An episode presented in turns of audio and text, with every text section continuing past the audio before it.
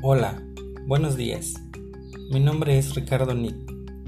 Permíteme hablarte de la actividad financiera del Estado, específicamente en el presupuesto de egresos de la Federación. Pero, ¿qué es el presupuesto de egresos de la Federación? Es el documento a través del cual el Poder Ejecutivo de la Nación, es decir, el presidente, propone los montos y gastos del año siguiente y la Cámara de Diputados, a través de un análisis muy minucioso, la aprueba. Por lo tanto, es la determinación de las cantidades y el destino del gasto que el gobierno federal está autorizado a ejercer durante el año siguiente, específicamente en el que se describe la cantidad, la forma de distribución y el destino de los recursos. El presupuesto de egresos especifica cómo serán los montos y destino de los recursos económicos que el gobierno requiere durante un año para obtener los resultados comprometidos y demandados por los diversos sectores de la sociedad. En suma, el presupuesto de egresos de la Federación es el documento jurídico y financiero que establece las erogaciones que realizará el gobierno federal entre el 1 de enero y el 31 de diciembre de cada año y se fundamenta en principios constitucionales que norman su formulación, establecimiento y aplicación. Es decir, que su fundamento se encuentra en la Constitución Política de los Estados Unidos Mexicanos, Enseguida mencionaremos algunas de ellas. Por ejemplo, el artículo 73, fracción 14. El Congreso tiene la facultad para expedir las leyes que regulen la organización y facultades de la Auditoría Superior de la Federación y las demás que normen la gestión, control y evaluación de los poderes de la Unión y de los entes públicos federales, así como para expedir la ley general que establezca las bases de coordinación del Sistema Nacional Anticorrupción a que se refiere el artículo 113 de esta Constitución. El artículo 74, fracción 4, son facultades exclusivas de la Cámara de Diputados Aprobar anualmente el presupuesto de egresos de la Federación. Previo examen, discusión y, en su caso, modificación del proyecto enviado por el Ejecutivo Federal.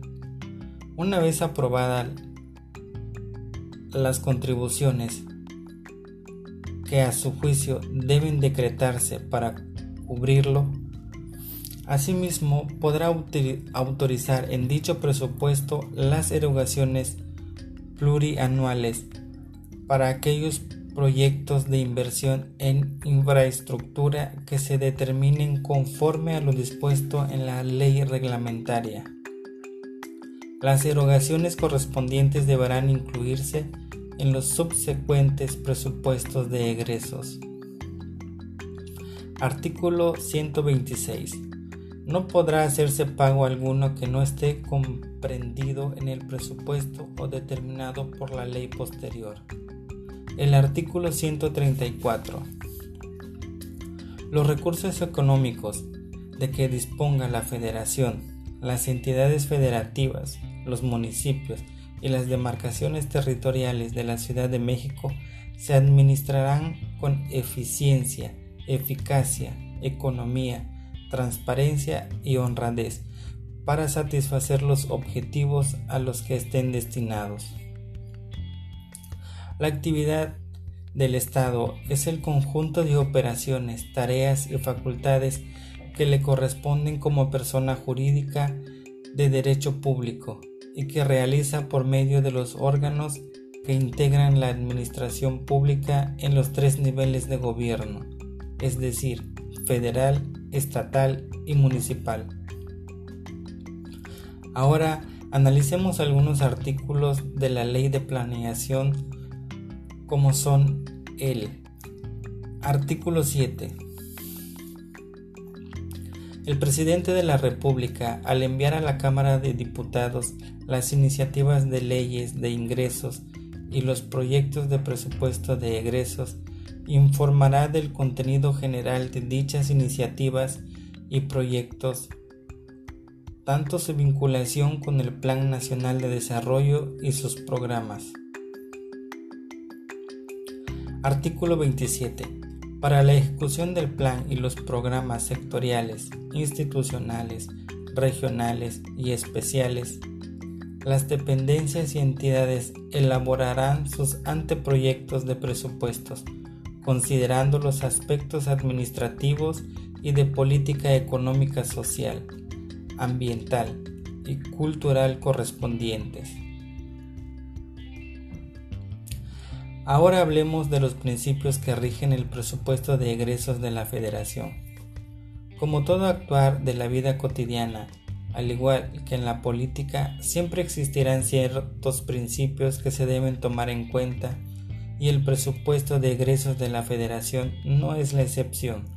Enseguida mencionaremos algunas de ellas.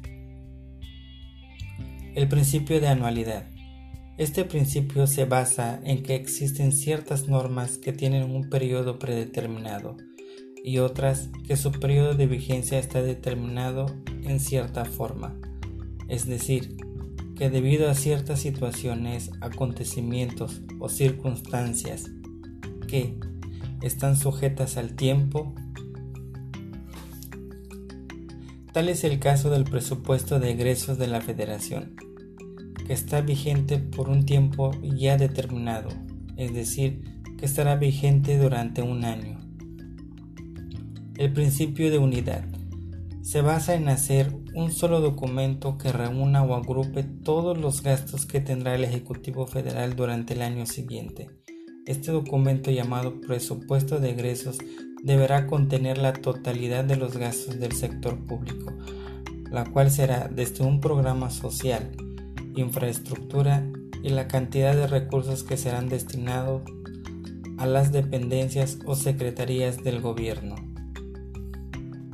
Principio de universalidad. Este principio consiste en que los gastos públicos deben estar autorizados en el presupuesto de egresos de la Federación. Su fundamento se encuentra en el artículo 126 de la Constitución Política de los Estados Unidos Mexicanos, la cual dice, no podrá hacerse pago alguno que no esté comprendido en el presupuesto o determinado por la ley posterior. Principio de no afección de recursos. El fin de este principio es que todos los recursos se utilicen para los que fueron determinados, es decir, que los recursos no se utilicen de manera incorrecta y que siempre se apliquen conforme a lo que fue normado en el presupuesto de egresos de la Federación. Principio de especialidad o separación de gastos. Este principio consiste en que las autorizaciones fiscales no deben de darse de manera global, sino en partidas específicas. Es decir, que siempre tendrá que existir congruencia entre lo que aprueba la Cámara de Diputados y lo que realmente se gasta. En el artículo 74, fracción 4 de nuestra Constitución Política se establece este principio al ordenar que la revisión de la cuenta pública tiene por objeto conocer los resultados de la gestión financiera del Estado, comprobar si se ha cumplido con los criterios estipulados o manifestados en el presupuesto y verificar el cumplimiento de los programas. Principio de equilibrio presupuestal.